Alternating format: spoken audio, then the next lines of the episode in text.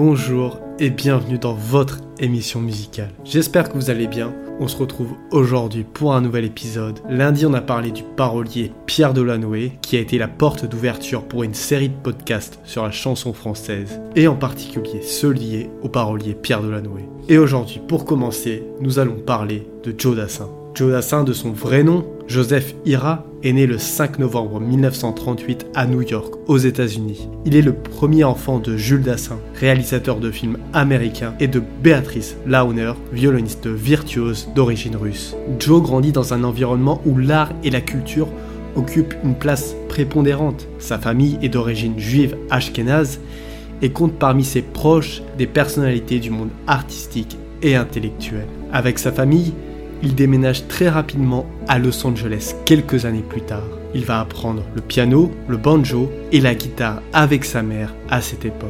En raison des activités politiques de son père, la famille Dassin est contrainte de quitter les États-Unis pendant l'ère du macartisme. Il s'installe en Europe en 1950 en déménageant souvent.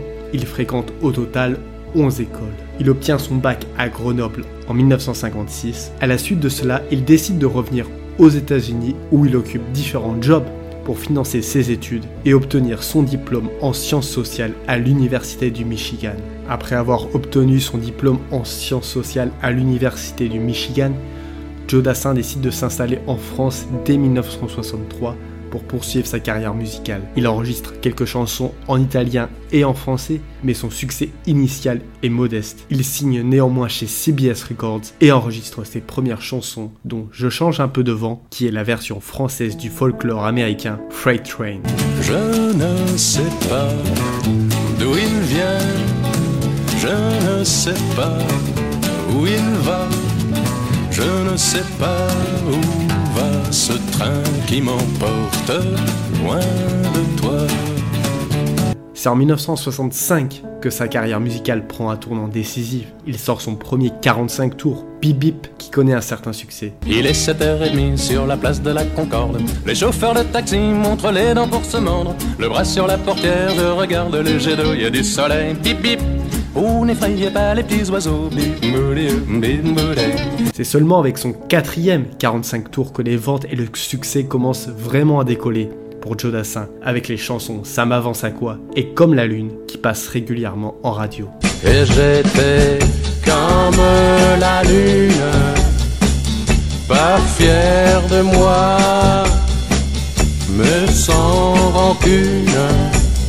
La vie, c'est comme ça. Oui, c'est comme ça. Et c'est surtout en 1967 qu'il obtient un véritable succès avec sa chanson phare, Les Dalton, qui se classe très bien, et une chanson un peu oubliée sur la phase B, qui néanmoins est super sympa et écoutée, Viens voir le loup. Viens vite, voir le loup, viens vite, tu me rends fou, viens vite, voir le loup, viens vite, tu me rends fou. C'est grâce à sa rencontre avec Pierre Delanoë, un parolier talentueux, que Joe Dassin trouve sa voix. Delanoë, qui avait déjà travaillé avec des artistes renommés, repère le potentiel de Joe Dassin et lui propose de collaborer sur des chansons. Cette collaboration a changé le cours de sa carrière car il enchaîne les succès comme La Bande à Bono ou encore le devenu classique de sa discographie, Siffler sur la colline. Elle m'a dit d'aller siffler là-haut sur la colline, de l'attendre avec un petit bouquet d'églantines. J'ai cueilli des fleurs et j'ai sifflé tant que j'ai pu. J'ai attendu, attendu, elle n'est jamais venue. 1969, c'est l'année du triomphe, avec les Champs-Élysées, qui est un triomphe instantané. Dès sa sortie, la chanson connaît un immense succès auprès du public. Les radios la diffusent en boucle et elle devient un véritable hymne. La combinaison de l'innocence rétro des paroles et de la musicalité irrésistible attire une large audience. Allant des jeunes aux plus âgés, la chanson se classe rapidement en tête des charts en France et dans d'autres pays francophones. Aux Champs-Élysées, aux Champs-Élysées, au soleil, sous la pluie, à midi ou à minuit, il y a tout ce que vous voulez aux Champs-Élysées.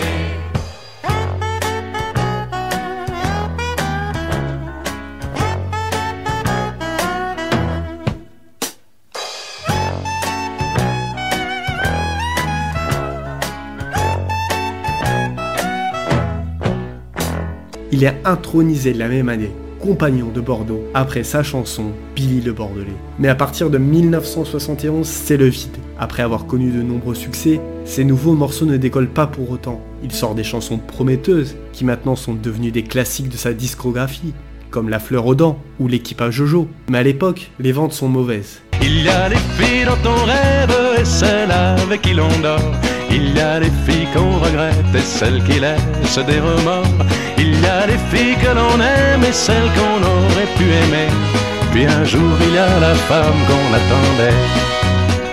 Mais ce creux ne dure que 3 ans car en 1974, il sort son nouvel album Va des rétros qui sous encore l'aide du parolier Pierre Delanoë lui permet de sortir de nouveaux tubes avec Si tu t'appelles Mélancolie, mais c'est surtout la chanson L'été indien qui est le plus gros succès. On ira où tu voudras quand tu voudras. Et l'on s'aimera encore lorsque l'amour sera mort. Toute la vie sera pareille à ce matin. Aux couleurs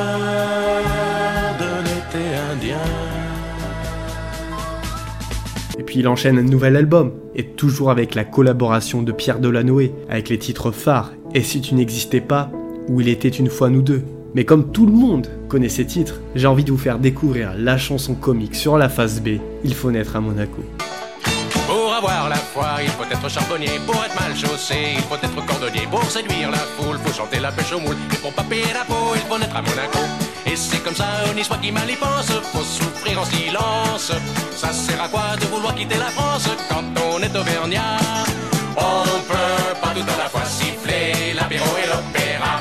On peut pas, c'est évident, payer content quand on n'est pas content et réciproquement. Et puis comme ce n'est pas assez, en 1976, nouvel album, nouveau succès, avec les chansons À toi et Le Café des Trois Colombes. Et enfin l'année suivante, dernier grand succès, avec la chanson Dans les yeux d'Émilie, qui est l'hymne officieux de l'orchestre universitaire de Lille.